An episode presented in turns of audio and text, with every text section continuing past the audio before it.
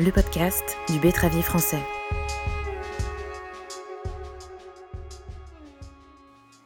Nous accueillons aujourd'hui Hans Dekers, qui est président du syndicat CGB de l'Oise. Quel bilan faites-vous de l'année 2020 en termes de rendement sur votre département? Bah, Forcément, le bilan de 2020, c'est, le bilan le plus catastrophique euh, qui dont il m'a été donné de faire le constat euh, mmh. Depuis que je me suis installé il y a, il y a 35 ans. Et même si je remonte euh, sur toutes les, les, années où je suis euh, j'ai commencé à suivre de près la question euh, avec des zones dans le département qui sont complètement sinistrées. Quoi. Dans l'Oise, on parle de 53 tonnes avec des, des régions qui sont entre 60 et 65 et des régions qui sont aux alentours de 30 à 35 tonnes. On a le sentiment que la, la façade sur la façade maritime, peut-être que l'emballement des, températures qu'on a eu au printemps, il a été un peu retardé, qu'il y a mm. peut-être eu un peu moins de décalage mm. entre l'arrivée euh, de la faune auxiliaire par rapport à l'arrivée des pucerons, euh, puisque c'est comme ça que j'essaye d'expliquer. Maintenant, euh, il y a peut-être des spécialistes qui vont se tordre de rire quand ils vont écouter ce que je dis. nord de la Somme, nord Pas-de-Calais, façade maritime euh, moins touchée. Euh, voilà, il y, a que parce qu'on on, nous disait toujours une époque que très peu de gens connaissent aujourd'hui, c'est que la façade maritime était était plus sensible parce que de par peut-être les hivers plus doux qui, qui maintenaient un inoculum de pucerons plus important. nous, de toute façon, les hivers doux, maintenant, on les a aussi. Disons qu'on n'a plus des, des, hivers rigoureux euh, les, températures ont été plus rigoureuses euh, pendant les jours de mars qui ont précédé euh, les semis que tout au long de l'hiver. Et pour l'année 2021, comment vous voyez les choses? Bah, Disons que c'est sûr que le, point fondamental, c'est la possibilité d'utiliser les, les, néoniques en embauche de semences. S'il y a une, indemnisation, mais qui arrivera quand, on ne sait, on ne sait pas quand, elle aidera à, à digérer la pilule, à l'avaler, disons.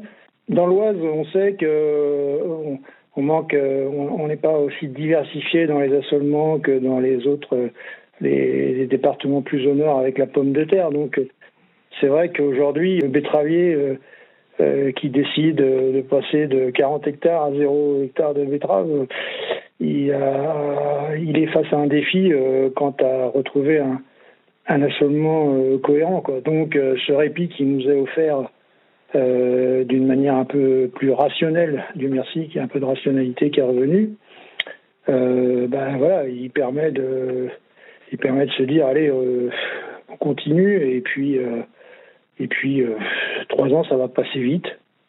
Ouais. et solution dans trois ans, j'en sais absolument rien.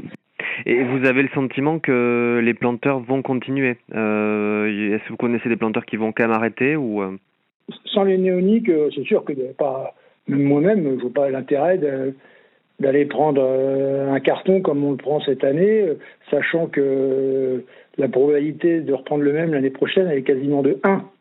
Alors l'Assemblée générale de votre syndicat, vous avez également évoqué le processus de réorganisation de la CGB, de la fusion de votre syndicat avec la CGB au niveau national. en quoi ça consiste et qu'est-ce que ça va changer?